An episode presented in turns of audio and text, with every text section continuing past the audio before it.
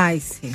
Ministro, nosotros, nuestra misión en la radio es, ser la voz de, la gente que nos está escuchando todos los días, de, nuestros auditores que nos escuchan desde todo Chile, en, todas partes. Hay gente que está afuera también, pero una pregunta que es recurrente y lo hemos visto y hay papás que nos, han dicho eh, lo que ha pasado con, problemas que se vienen arrastrando hace rato. Por ejemplo, por el sistema de admisión escolar, por el SAE. Eh, gente que al final se queda sin matrícula. Eh, usted ha aclarado que no es una tómbola yo estaba viendo ahora en Twitter aquí, la gente dice, bueno, no hay tómbola, sí, yo tómbola, la gente nos llama, sí, yo he vivido el tema de la tómbola también, se, viene arrastrando. Claro, no se ve como tómbola, pero un tema, ¿qué, hacemos con eso? ¿Cómo, qué hace hacer? Porque hay gente que se está quedando fuera. Pues, que se queda fuera, claro. mira, estaba viendo acá alguien que dice, llevo dos semanas, mi hija no tiene todavía, eh, ojalá se acabe esta tómbola. Es muy angustioso, eh, además. Entonces, y aparte nos cuenta la gente ministro, y nos llaman por teléfono. ¿Qué le decimos a la gente que nos está escuchando ahora? Sí, a ver, bien importante. Siempre, siempre, todos los años, ¿no? El sistema escolar y de manera histórica ha tenido que hacer procesos de admisión, ¿no? Eso siempre ha existido. Todos nosotros fuimos postulados por nuestros padres, ¿no es cierto? Alguien fue, ¿no? Ahora, el tema es que eso estaba desregulado hasta la ley de inclusión. Cada colegio hacía como, como estimaba conveniente.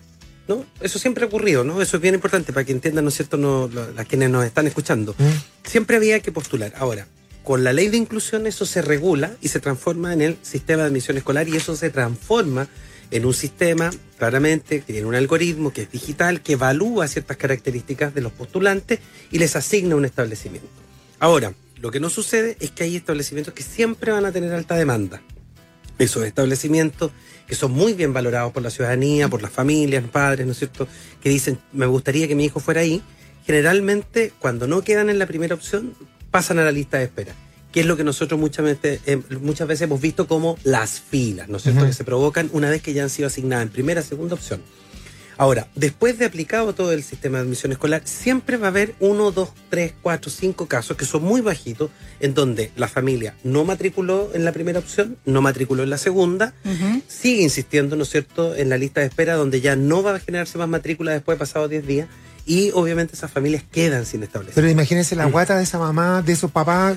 ¿Vienen cambios para eso, no, ministro? Lo que nosotros hemos visto que la única opción es que tengamos, ¿no es cierto?, mucha más claridad en la información para que las familias entiendan que tienen que eh, aceptar de alguna manera la primera o la segunda o la tercera opción. Y lo tercero, para que no se provoquen nosotros las filas que hemos visto, es la obligatoriedad de que el próximo año el libro digital, que siempre se abre la primera semana de enero, que se llama registro público, sea digital con tal de que no haya nadie pasando, ¿no es cierto?, la noche esperando.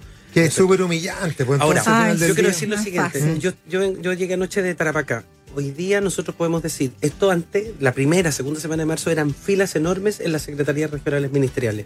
Hoy día no tenemos ninguna fila en las 16 secretarías regionales ministeriales porque el SAE funcionó mejor que el año pasado, a pesar de que siguen existiendo estos casos puntuales respecto de personas que de alguna manera eh, no quedaron en su primera opción o no están conformes con la opción asignada y siguen insistiendo en el establecimiento de alta demanda.